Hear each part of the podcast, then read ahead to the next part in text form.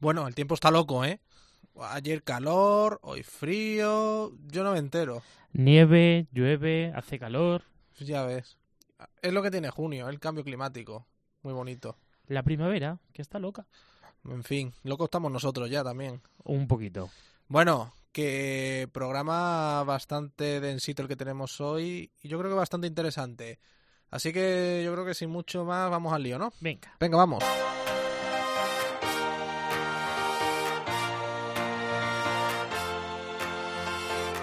José Melero y Fran Simón. Imparables. Cope, estar informado. Pues como quien no quiere la cosa, 29 programas ya con vosotros, amigos imparables. Bienvenidos a esta nueva edición, donde como decimos, cargadito de temas y bastante interesantes que pueden ser de bastante utilidad. Fran. Pues sí, y no sé si se acordarán nuestros oyentes, y es que en programas anteriores hablamos de personas con adicción. Pero oye, en estos tiempos están surgiendo nuevas adicciones. Bueno, con esto de las nuevas tecnologías, pues bueno, juegos de rol, videojuegos, móviles, internet. Sí, vamos a conocer testimonios de jóvenes, sobre todo, que han pasado por este tipo de, de patologías, de adicciones, eh, porque ya están considerados enfermedades.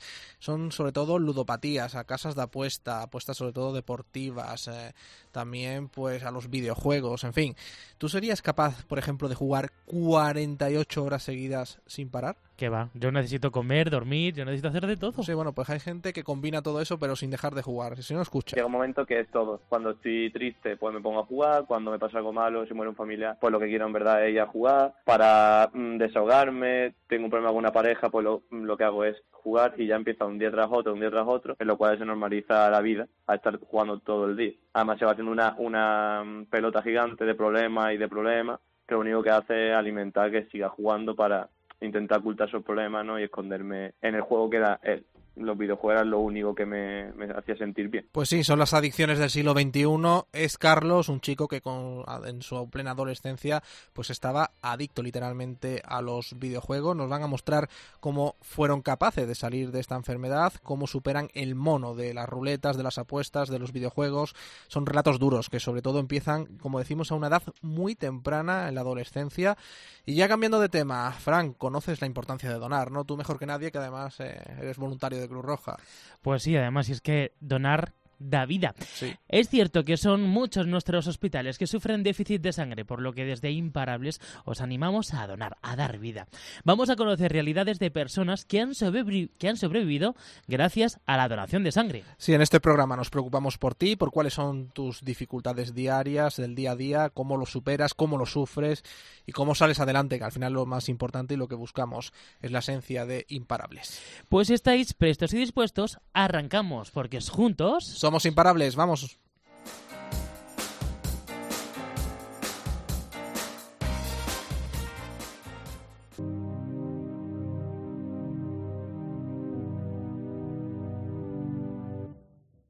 José Melero y Fran Simón. Imparables. Cope, estar informado. Lo dicho, vamos a hablar de algunas de las adicciones que padecen los jóvenes de hoy, del siglo XXI, en, nuestro país. Además del alcohol y las drogas, hay que echarle también el ojo a las adicciones al juego. El perfil del ludópata ha cambiado, ¿eh? con el auge del juego online y las casas de apuestas, especialmente las deportivas. Ya no tienen entre 40 y 50 años, ¿no? Ya la media ha caído hasta los 30 años. Las asociaciones de todo el país ya se enfrentan numerosos casos de jóvenes entre 18 y 25 años, estudiantes o parados sin responsabilidades familiares que padecen adicción al juego, pese a las prohibiciones y barreras, consiguen jugar y apostar. Alejandro cayó en las garras del juego y de las apuestas en plena adolescencia. Con tan solo 16 años comenzó en el mundillo con los amigos de su infancia para luego comenzar a ir en soledad a los salones de juego. Con 18 era un ludópata, cliente VIP de los casinos, donde pasaba las horas entre ruletas, máquinas tragaperras o realizando apuestas tanto presenciales como online. Un problema que en España se ha disparado en los últimos años entre los jóvenes. Con 22 años Alejandro ha logrado rehabilitarse pero fue un proceso muy duro. Con tal de jugar hacía lo que hiciera falta, incluso coquetear con el tráfico de drogas. Si he tenido que, robar en algún momento, he robado en algún momento. Y, y todo lo que pudiera. Yo creo que las personas cuando tienen una adicción, cualquier cosa es válida Eh, yo hice muchas cosas por jugar y las cosas que no hice quizás fue porque no las tuve a mano. Pude haber robado sí a mi familia en algún momento dinero para jugar. El resto del dinero yo trabajar, he trabajado poco porque yo tenía un par de empleos y me duraron muy poco, pero empeñando joyas, trapicheos y todo lo que pudiera. El juego es una cárcel sin rejas. La personalidad de Alejandro iba cambiando al ritmo de una ruleta te das dando cuenta de que empiezas a ser más estúpido con las personas, empiezas a estar más irascible con todo, pierdes totalmente la sensibilidad, que eso es lo que a mí me pasó completamente. Yo ya no sentía ni amor ni cariño por nadie. Es como que como que te absorbe tanto tus sentimientos como, como tu persona en sí. Pero supongo que cualquier tipo de adicción es lo que hace, que te supeditas a ella y, y ella ya forma parte de ti y, y juega contigo como, como quisieras un problema que estaba presente las 24 horas del día, incluso en clase. Yo estudio y la carrera me, iba fatal, pero muy mal. También es que era imposible concentrarse, era imposible sentarse un minuto y ponerse a estudiar o imposible sentarse un minuto y tener una conversación con alguien de forma tranquila porque tu cabeza está en otro lado. Parece que vives como en un, en un limbo donde solo hay juego. Faltaba clase o directamente si estaba en clase sacaba el ordenador y me ponía a jugar. Nuestro protagonista estima que se ha dejado entre las máquinas y las apuestas alrededor, ojo, de 100.000 euros. Entre los 16 y los 18 años tuvo muchos problemas personales y con el juego, de alguna manera, bueno, conseguía evadirse de ellos. Una, enfermedad de mi madre, mi madre padeció un cáncer, eh, el fallecimiento de una persona cercana a mí, una amistad mía que falleció también, y, y, mi padre se fue de casa. Y eso pasó en dos años, dos años y medio, yo tendría 16, pues hasta los 18, 19, y entonces eso también me derivaba a querer irme más a jugar. Su padre había desaparecido de su vida, pero la madre de Alejandro era consciente de que su hijo estaba en problemas, aunque sospechaba que su problema estaba en el alcoholismo o las drogas. Todo parecía perdido para el joven de 22 años, hasta que finalmente decidió dar el paso hace un año y pedir ayuda a la Asociación de Jugadores de Azar en Rehabilitación de Málaga. Asegura que le ha cambiado la vida. Yo muchas veces digo que no, que no vine a, a una asociación, sino que vine simplemente a salvar mi vida porque a mí el juego me había destruido por completo, pero tanto a mí como al resto de mi familia. Yo por momentos pensé que no, que no había salida. La verdad es que bajar una escalera y de repente encontrarte en un sitio donde todos te comprenden, donde todos te entienden, donde la empatía y donde la comprensibilidad contigo es absoluta, porque al fin y al cabo todos venimos por lo mismo, todos hemos jugado y eso es lo que, lo que más valora. A día de hoy Alejandro se encuentra en la fase 2 de su recuperación.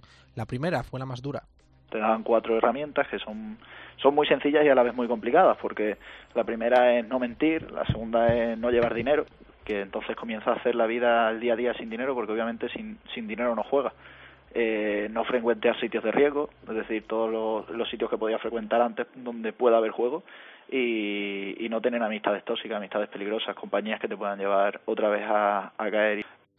Seguir las indicaciones no fue tarea sencilla. Las noches de soledad se hacían cuesta arriba para Alejandro. Noches de soledad las hay, además yo vivo solo y, la, y las tengo las tengo a día de hoy menos, pero pero se te pasa por la cabeza muchas cosas, se te pasa por la cabeza eh, el pensar si, si realmente esto merece la pena, se te pasa por la cabeza el querer seguir o no querer seguir, porque quitarte unos hábitos que al fin y al cabo yo soy joven y al fin y al cabo casi que los he llevado toda mi, toda mi madurez, y darte un hábito de un día para otro de repente es, es, duro. Paso a paso, Alejandro va recuperando su vida, incluso ha retomado su carrera de periodismo. Ha confesado que se encuentra más esperanzado que nunca. Y esperanzado con mi futuro, pues sí, muy más que nunca, porque he visto la luz al final del túnel, he recuperado la progresión de mi carrera universitaria. Es verdad que sigo contando como, como en el tratamiento me dicen, de, de 24 horas en 24 horas, porque vivo el presente, pero poco a poco puedo asomar un poquito más la cabeza y, mirar hacia, hacia adelante. Para concluir, Alejandro deja un consejo muy valioso para los que se encuentran en su, en su misma situación. Que pidan ayuda.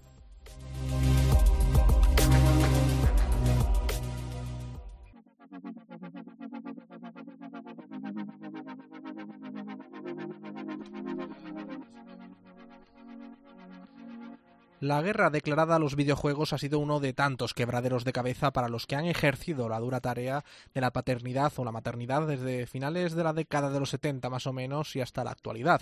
Con matices y diferente evolución, las cuatro últimas generaciones han caído en las garras de las videoconsolas. O llamados videojuegos, ¿no? Una esclavitud de la que muchos no se han liberado ni siquiera, ojo, en su etapa adulta. El sistema y las formas de jugar ha evolucionado mucho en estas tres décadas con los avances tecnológicos. Hoy lo más normal es hacerlo vía online, a través de ordenadores o dispositivos móviles, lo que ha provocado que la presencia de los videojuegos esté más al alcance de la mano, lo que ha traído consigo mayores índices de adicciones. Carlos, como tantos chavales de su edad, comenzó a jugar a los videojuegos a los 13 o 14 años. Lo que no era tan normal ya era el nivel de adicción que llegó a padecer. En sus primeros años como universitario, entre los 18 y 20 años, perdió el control de la situación. Pasó del vicio a la adicción sin darse apenas cuenta. Ahora, con 23, está rehabilitado llega un momento que es todo. Cuando estoy triste, pues me pongo a jugar. Cuando me pasa algo malo, si muere un familiar, pues lo que quiero en verdad es ir a jugar. Para mm, desahogarme, tengo un problema con una pareja, pues lo, lo, que hago es jugar y ya empieza un día tras otro, un día tras otro, en lo cual se normaliza la vida a estar jugando todo el día. Además se va haciendo una, una mm, pelota gigante de problemas y de problemas que lo único que hace es alimentar que siga jugando para intentar ocultar esos problemas ¿no? y esconderme en el juego que era él los videojuegos eran lo único que me, hacía sentir bien. Según él mismo relata, su récord al frente del ordenador ha sido de 48 horas seguidas. Sí, 48 horas seguía dos días más o menos. Eh, temas de bebiendo en bebida energética para aguantar despierto, porque todo, yo jugaba, jugaba a League of Legends, entonces se renueva la temporada cada año. Entonces era, una, era un año en el cual se había renovado la temporada y quería subir al máximo nivel en poco tiempo que además lo conseguí, pero claro, ¿para qué me sirve? Si luego estoy dos días jugando sin parar y, no hablo con nadie, ni me cuido, ni nada. En ocasiones este tipo de adicciones pone de manifiesto un problema a la hora de relacionarse con los demás. No era el caso de Carlos, que siempre fue un chico muy extrovertido, aunque su adicción le hizo perder muchas amistades. A las habilidades sociales sí las he mantenido, pero es verdad que cuando estaba en mi auge, pues sí perdí muchas relaciones sociales con amigos míos. Mi familia pues estaba destrozada, la verdad que no funcionaba, ni hablábamos, prefería no ir a casa. También pues eso, yo me creía que también era culpa de ellos, que no vea que siempre pasan de mí, que nunca cuentan conmigo, pero luego también me di cuenta que era por las dos partes, porque yo también dejé de ir a sitios, cuando estaba en los sitios me quería ir porque quería en verdad irme a jugar, entonces no, no participaba.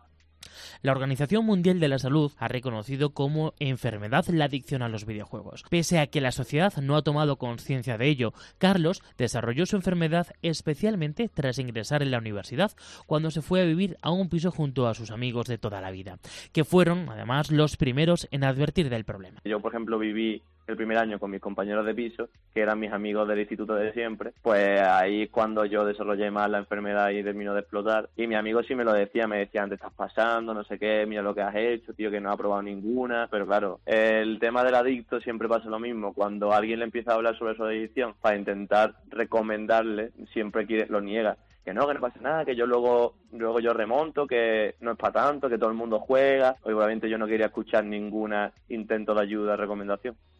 Nuestro protagonista no estaba dispuesto a cambiar hasta que un día dio el paso y acudió a la Asociación de Jugadores de Azar en Rehabilitación de Málaga. La primera vez fue con su madre y ya no quiso ir más. Mi madre vino a la asociación, empezó a venir aquí ella pues, eh, sola y yo vine una vez pero quise quedarme jugando y luego ya empezaron las semanas y ya empezó a jugar todavía más. Empezó a jugar de lunes a domingo pues sus 15 horas diarios, 17 horas, el tiempo que estuviera despierto era todo el día jugando, comiendo delante de la pantalla si comía, muchas veces no comía, eh, muchas veces no me duchaba, descuidaba mi físico, mi higiene, todo. Había suspendido todo en la universidad. Madre mía con Carlos. Tras meses de tratamiento, Carlos recibió hace dos semanas el alta terapéutica para mí los, videojuegos han salido de mi vida y de, ser el, único punto de ocio y punto de vida de mi cabeza, todo el día pensar en eso, todo el día en eso, ahora ya para mí la verdad que no existe. Mi vida tiene muchísimas más cosas, tiene mucho tiempo de ocio de otras maneras que lo disfruto muchísimo más, con mi familia, con mi novia, con mis amigos, deporte, hay muchísimas cosas que a mí siempre me han gustado porque soy una persona que siempre ha hecho todas esas cosas y que dejé de hacer todo solo por jugar. Pues ahora se ha vuelto lo contrario. Pero su rehabilitación no fue un camino de rosas. Al principio la propia adicción trataba de convencerle de que lo correcto era jugar. El mono existía. Quienes también lo pasaron mal fue la familia de Carlos. La familia se rompe, ¿sabes? Se vuelve inexistente. Ya era, yo no quería ir nunca a casa, mi familia, pues mis padres pues tenían también miedo cuando yo iba, ¿sabes? Una, una sensación de miedo general, de discusión constante, de ir a casa y ya discutir porque yo lo que quiero es jugar y ellos lo que quieren es que no juegue. Siempre me acostaba súper tarde, mis padres no dormían, mi madre no dormía nada porque siempre intentaba venir a quitarme el router, discusiones con el router de arrancármelo de las manos y desmadrarse la cosa totalmente solo porque de jugar. Hoy la adicción de Carlos es pasado y ha retomado sus estudios de ingeniería de software. Pese a estar ligada a la informática y por consiguiente a los videojuegos online, tiene claro que no quiere volver a las andadas. Bueno, pues es la historia de Carlos, eh, también hemos contado anteriormente la historia de Alejandro y bueno, pues muchos de los jóvenes con problemas de ludopatía o de videojuegos recurren a las asociaciones para pedir ayuda. El servicio que prestan estas entidades, sin apenas subvenciones públicas, por cierto, es de valor incalculable. Es el caso de la Asociación de Jugadores de Azar en Rehabilitación de Málaga, donde también vivían y viven Carlos y Alejandro. Su presidente es Francisco Abad, al que ya saludamos. Francisco, ¿cuántas eh, personas han pasado por vuestra asociación en estas tres décadas que lleváis funcionando? Pues sería difícil de cuantificar, ¿no? Porque mm, entre jugadores y familiares, pues yo creo que, más de 10.000 personas han podido pasar ya en estos años que nosotros tengamos algún tipo de registro. Después, personas a diario, pues, pues en torno de seis, siete personas a diario vienen a pedir información, a ver cómo funciona esto, a contarnos un poco sus penurias con el juego, pero después no, no terminan de arrancar, no terminan de, de iniciar tratamiento, bien porque eh, son chavales muy jóvenes y y todavía no quieren iniciar y otros por pues no sabemos qué, qué pasa con ellos. Por desgracia, no todo el mundo que necesita un tiene problemas con el juego o se acerca a recibir un tratamiento, una ayuda, ¿no? ¿Qué es lo primero que hacéis en la asociación? Pues lo primero es, sin listas de espera y sin ninguna, es recibirlo. Recibirlo, escucharlo, eh, explicarle qué hacemos nosotros, quiénes somos, que somos un grupo de, de personas que padecemos esta enfermedad, enfermos y familiares, que conjuntamente con un grupo de profesionales que trabajan con nosotros de la psicología y de trabajo social, pues llevamos, como te he dicho en un principio, pues 30 años tratando esta patología, esta enfermedad eh, en, aquí en Málaga. Eh, bueno, explicamos un poco el funcionamiento de las terapias de grupo, eh, la importancia que tiene que se acompañen de los familiares o si vienen los familiares, pues la importancia que tiene de que vengan ellos, porque la mayoría de los jugadores siempre llegamos porque vienen nuestra familia antes, ¿no? Son ellos los que se ponen manos a la obra un poco, pues, a recibir tratamiento, porque están en muchas de las ocasiones incluso están peor que nosotros psicológicamente, ¿no? Y una vez, Francisco, se, se lleva a cabo esa primera evaluación, esa primera toma de contacto, ¿cuáles son los pasos que se siguen? Bueno, pues una vez que la persona ya la hemos valorado, le hemos abierto su historia clínica, eh, ha pasado por los equipos terapéuticos, tanto con, con la trabajadora social como por el psicólogo o la psicóloga, pues iniciamos con él que venga a grupos con regularidad, ¿no? En un principio recomendamos que vengan tres veces en semana, eh, durante una hora y media por las tardes, ya una vez que se ha terminado la jornada laboral, donde, bueno, pues van a participar en grupos de autoayuda y en terapias también de, diremos, de con los profesionales, ¿no? Eh, Posteriormente ya pues también eh, una vez que estén evaluados y valorados si los profesionales creen que tienen que recibir un apoyo más individual, pues es decir, lo ponen en tratamiento durante tres, cuatro meses, ¿no? Y es donde, bueno, pues reciben un apoyo más específico, pues por algún problema, por alguna cuestión de rasgos de timidez, que la persona no eh, no se sienta cómoda en el grupo, la persona no termina de conectar. O... ¿Cuánto tiempo tarda una persona en rehabilitarse?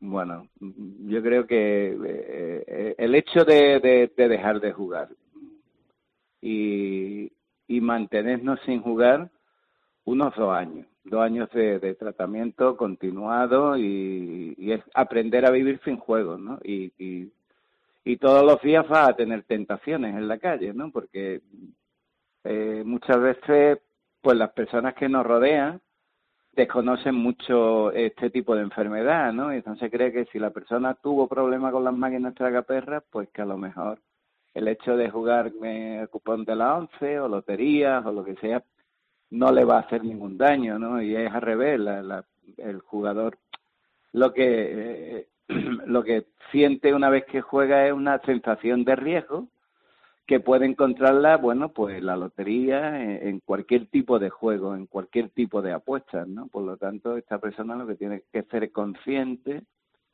de que él tiene que vivir sin juegos, sin juegos de azar, sin juegos de apuestas, y que aunque sean juegos benéficos donde está, pues él no, él no debe de participar y no tiene, y si quiere seguir eh, adelante con su vida, ¿no? Si no, volverá otra vez a iniciar pues por desgracia toda la cadena y volverá hacia atrás, ¿no?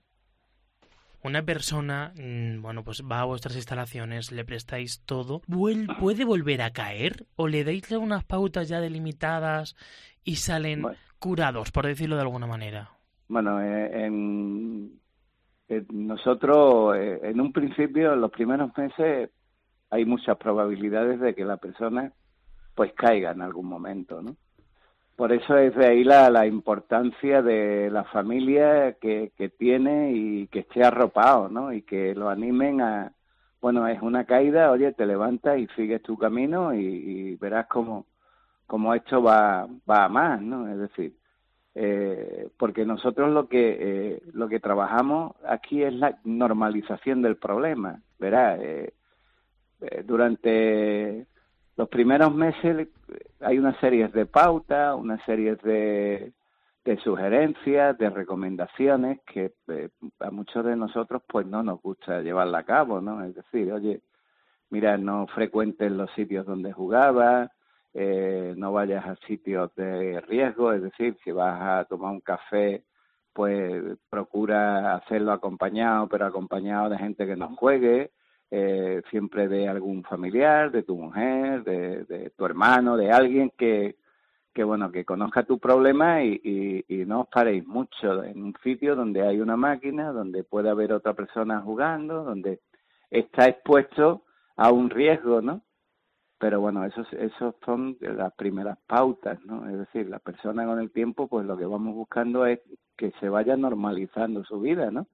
y que sea capaz un, día de, bueno pues de poder convivir con el juego que, que, a diario está en la calle, ¿no? Es decir, que no tenga por qué estar continuamente en, un estado de alerta, ¿no? Es decir, e, esa es la intención nuestra y eso es lo que hacemos. Y de ahí que a lo mejor, bueno, pues el tratamiento eh, sea un poquito más largo, ¿no? Ya que, bueno, pues en seis, siete meses, una vez que la persona que diremos que el jugador ha entendido el problema y ha dejado de jugar, pues prácticamente, bueno, pues eh, si sigue hacia adelante va a ser muy difícil que tenga caída. ¿eh? Eh, con las nuevas tecnologías y con tanto bombardeo de anuncio de estas casas de apuestas, ¿se ha visto aumentado el número de personas que, se, que son adictas? Pues por desgracia sí. Es decir, eh, nosotros eh, quizás en años anteriores, ¿no? Hace un par de años, pues teníamos una situación meseta, ¿no? Donde todos los años pues venían más o menos el número de, de pacientes, ¿no? Pero bueno, en estos últimos años, en el año, en el 17, ¿no? Pues eh, tuvimos un aumento de un 30%, en el 18 hemos tenido casi un 50% de aumento en la demanda y este año pues ya hemos superado todas las expectativas de estos dos años, por desgracia, ¿no? Es decir, eh, a cada eh, cada vez tenemos una demanda mayor, eh, los chavales que vienen son muchos más jóvenes eh, está cambiando totalmente el perfil y esto pues la verdad que nos preocupa bastante y quizá a lo mejor pues en cuestiones a lo mejor de preparación, de personal y eso pues van por desgracia la demanda en muchos momentos va por delante nuestra, ¿no? Y eso nos tiene un poco desbordados. Cuando tenéis eh, tanta demanda, eh, que dais abasto, a ver, supongo yo que no, pero mm, también os ayuda otro tipo de asociaciones o, por ejemplo, la Junta de Andalucía, os echa una mano en algo. Pues mira, ahora mm, estamos en una situación crítica, ¿no? Es decir, desde que hubo un cambio de gobierno y han cambiado, eh, diremos, no han cambiado de consejería, pues para, para hacer un cambio de consejería, ¿no? Pues, entendamos un poco, pues hay que hacer una serie de decretos, una serie de, de historias que, bueno, que durante un tiempo, pues nosotros estamos en un limbo, estamos en un limbo y no sabemos, ¿no? Yo alguien, no sé, hace pocos días le decía, mira, nosotros llevamos 30 años trabajando en Málaga, es verdad que muchas, eh, eh, nosotros no han dado ayuda, algún tipo de subvenciones, otra parte. Pues ahí queda el mensaje. Paco, muchísimas gracias por estarnos con nosotros aquí en Imparables. Pues muchas gracias a vosotros por, por esta atención y por esta divulgación. Muy, muy agradecido.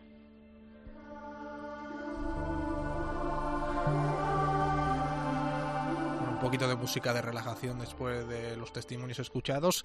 Y es francamente grave, ¿eh? porque ya digo, es que antiguamente el ludópata, hasta no hace demasiados años, era de 40, 50 años, solía estar casado, solía ser hombre, tenía familia, problemas económicos. Ahora ya pues como decimos, ha bajado la media de edad hasta prácticamente pues, los 25 años o 30 como mucho. Eso en fin, denota muchísima gravedad y, hombre, y aquí pues es un aspecto negativo de los avances tecnológicos. Y no solo eso, sino que ya chicos, niños prácticamente de corta edad, de 5 o 6 años, se están manejando en la nueva tecnología con demasiada facilidad. Yo no sé hasta qué punto es esto bueno, la sí, no, el tema es que es muy fácil, es muy accesible y cualquiera puede acceder, como decimos, a las apuestas, a las eh, apuestas deportivas online, a los juegos, en fin. Un tema que sin duda eh, habría que poner algún tipo de solución y nosotros de momento vamos a hablar de otro tema, ¿no? Bueno, pues vamos a hablar de vida. Exactamente.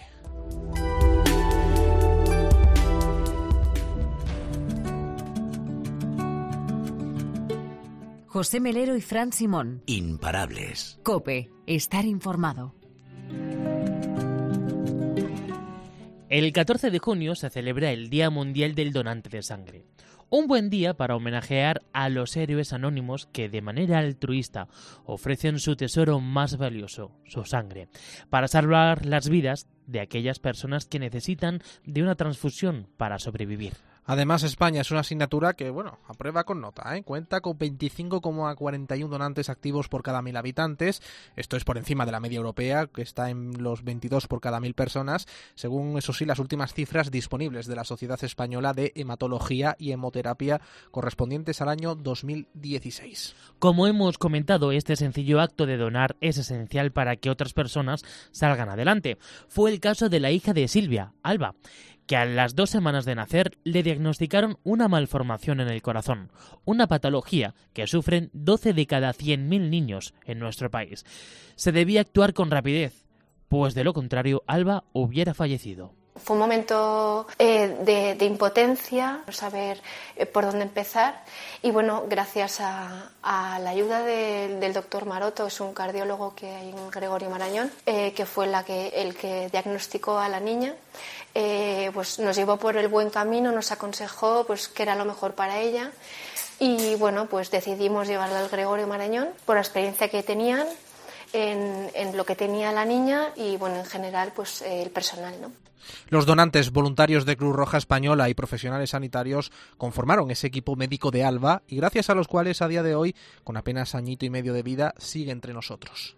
Los donantes y todas las personas que hacen posible esta actividad, que es la donación de sangre, Cruz Roja y todas las salas que hay repartidas por los hospitales, todos formaron el equipo médico de, Alba. Eh, fue una, una, operación muy complicada porque en principio van a ser de 6 a 8 horas y fueron 12 porque la niña se puso muy malita en la operación y, surgieron complicaciones que, bueno, al final eh, lo llevaron a cabo y, y la niña salió adelante. Y... Para Silvia, el papel que desempeñan los donantes es equivalente al aire que respira. Un bebé que no puede hablar, pero es que se notaba y es que es, es vida. Y bueno, pues yo en ese momento describiría a los donantes de verdad como la necesidad que tenemos todos del aire que, que se respira, porque, porque es vida. La madre de Alba reconoce que sintió mucha impotencia en aquellos momentos. La fe fue un elemento esencial. La bautizamos como creyentes para que fuese, estuviese acompañada de Dios y que intentaran ayudarla y luego elegir eh, dónde, en qué manos. Y, es lo único que podíamos hacer por la niña, aparte de dar, por supuesto, el amor, la tranquilidad, la seguridad, que, la niña nos notara cerca y, pero poco más. Es que la, mi hija está viva gracias a ese equipo y mi hija está viva gracias a ello. Una vez superado aquellos momentos dramáticos, Silvia define a su hija como una bebé valiente y luchadora. Una luchadora, una valiente y bien, está bien, todo está en casa, estamos en casa, está todo controlado, está todo tranquilo y, está, está viva, está viva. Sí, tiene una vida reducida porque es eh, una persona en riesgo todavía, pero bueno, es a corto plazo y, poco a poco la niña irá haciendo una vida normal. Pero este episodio ha marcado mucho a Silvia. De hecho, ahora apenas puede subir a los autobuses de donación de Cruz Roja porque cuando lo hace se echa a llorar. Me he subido pocas veces en un autobús de donación porque cada vez que me subo es que me, me echo a llorar. Porque es, es ver vida. Solamente con ese chute de algún componente que se necesite o de varios, ver a esa persona mejorar y afrontar esa enfermedad, pues es que es, que es vida, es regalar vida, es lo más valioso que tiene, que es su sangre, ni dinero ni nada, o sea, lo más valioso que uno tiene es su sangre. En unos añitos, no muchos, Silvia y su marido contarán su historia Alba lo harán con la mayor naturalidad posible. Y la niña tiene que dar gracias y saber que es una privilegiada, porque muchos niños que tienen las cardiopatías que tuvo Alba no salen adelante, porque vimos muchos casos, y muchos que salen no salen en las condiciones que tiene mi hija, pero en el fondo yo noto que ella lo, lo sabe y tiene muchas ganas de vivir, porque es una niña con mucha vitalidad y es una niña especial.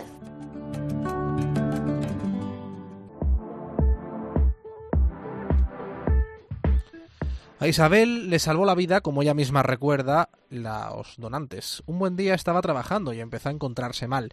No pudo continuar. Cuando asistió al hospital le detectaron una leucemia. Para su recuperación fueron necesarias montones de transfusiones de sangre y un trasplante de médula. De aquello hace ya seis años. Isabel es consciente de que está entre nosotros gracias a la solidaridad de los donantes lo, tengo clarísimo. Ya lo tenía claro antes y después en, la enfermedad más claro todavía. Eh, el ser humano necesita de otro ser humano. No somos islas, somos personas que necesitamos a otras personas. Yo ya estaba trabajando en Cruz Roja, yo ya era donante de sangre y bueno, pues las casualidades de la vida de un lado del espejo te lleva a otro. Asimilar la enfermedad no fue fácil para Isabel. Solo quería que hicieran las pruebas a su hermano para saber si su médula era compatible con la suya. Era su única posibilidad de sobrevivir. Y lo único que quería era que hicieran las pruebas a mi, a mi hermano y que fuera compatible. Yo sabía que si había alguna probabilidad era que me pusieran un trasplante de médula. Tienes una enfermedad y sabes cuál es el destino. Y además la mía era el destino casi seguro. Pero el destino seguro que todos planteaban, incluso yo, no sé, consumo. Sí, fue compatible. Lo era, me dijeron que lo era y yo a partir de ahí dijimos a por todas. Te ponías en manos de los mejores médicos y tenías a los mejores compañeros, a, a la mejor familia y a los mejores donantes. En el hospital, la humanidad está a la orden del día. Los pacientes se acaban convirtiendo en parte de la familia de los profesionales sanitarios. A Isabel se lo pusieron todo muy fácil. Se muestra muy agradecida con ellos, pero también con los donantes. Sí, yo solo lo repito todos los días cuando puedo ver a alguien que dona y lo repito siempre, gracias, porque no sé si fueron ellos o quién fue, pero gracias. Somos muy solidarios. En el fondo no sabemos lo buenos que somos hasta que no se necesita y entonces es cuando lo vemos, pero somos un país de gente buena. De hecho, nuestra protagonista no olvidará aquellos momentos en los que le insuflaban vida mediante las transfusiones. ¡Wow! Se notaba, las transfusiones se notaban. Tú estabas tirada ahí sin casi tener fuerzas y de pronto te ponían esa sangre o sobre todo la sangre y notabas la energía. Te podías levantar, podías hacer una cosa tan esencial como ir al baño tú sola y volver a la cama. O sea, de pronto tenías fuerza. Al cabo de un ratito, de unas horas, tú tenías fuerza para hacer lo que antes no podías hacer y eras la misma. Isabel ha logrado salir adelante, por ello transmite este mensaje a los que están pasando por un trance similar al que ella vivió. Yo intento transmitir a, las personas que no nos dejemos llevar por la primera impresión, que no nos dejemos llevar por la, por la pena o por el sentimiento que a veces tienes de tirar la toalla. Todos los días podríamos tirar la toalla, pero lo bueno y lo importante es recogerla y seguir. Y no hay. La última palabra no está dicha. Nunca estará dicha. ¿Qué mensaje de Isabel? Bueno, no, el de Isabel, el de Silvia, mensaje de esperanza, de que se puede salir adelante y bueno y por supuesto lo que hemos hablado ya muchísimas veces no de la importancia de las donaciones de sangre porque como decimos salvan vidas. Yo creo que ha sido un programa muy de esperanza de que se puede salir adelante. Lo hemos visto en los casos de las adicciones al juego a la ludopatía videojuegos y tal y también en este caso. Yo estoy orgulloso de este programa Frank porque vamos a decirlo así de claro. Estamos dando vida exactamente y hablando de vida, que tenemos que hacer la nuestra propia y cerrar esto, ¿no? Venga, chapamos. vamos al lío.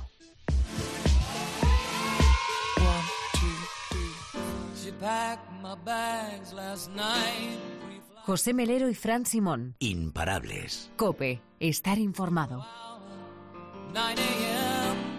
¿Has visto ya la película?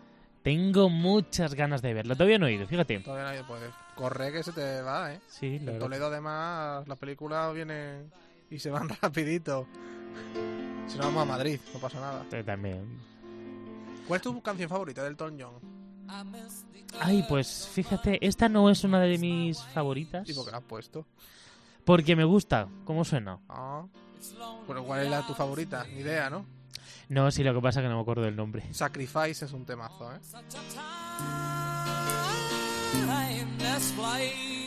Sir Elton John. Sí, señor. Con Rocket Man, que además así es como se llama su película autobiográfica.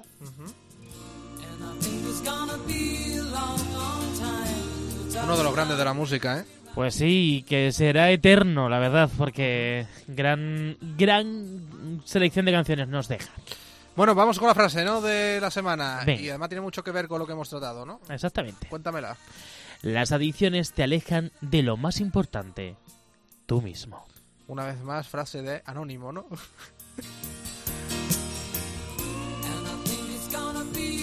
Bueno, pues en medio de la esperanza que hemos intentado transmitir en Imparables y con el clásico Elton John, nos despedimos, siempre recordando que puedes comentar con nosotros el programa a través de nuestras redes sociales, Facebook y Twitter, en facebook.com barra imparablescope y en Twitter, arroba imparablescope. Y aquí nos tienen para lo que quieran, ¿no? Pues sí, Fran Simón, José Melero, juntos somos imparables. Muy buena semana.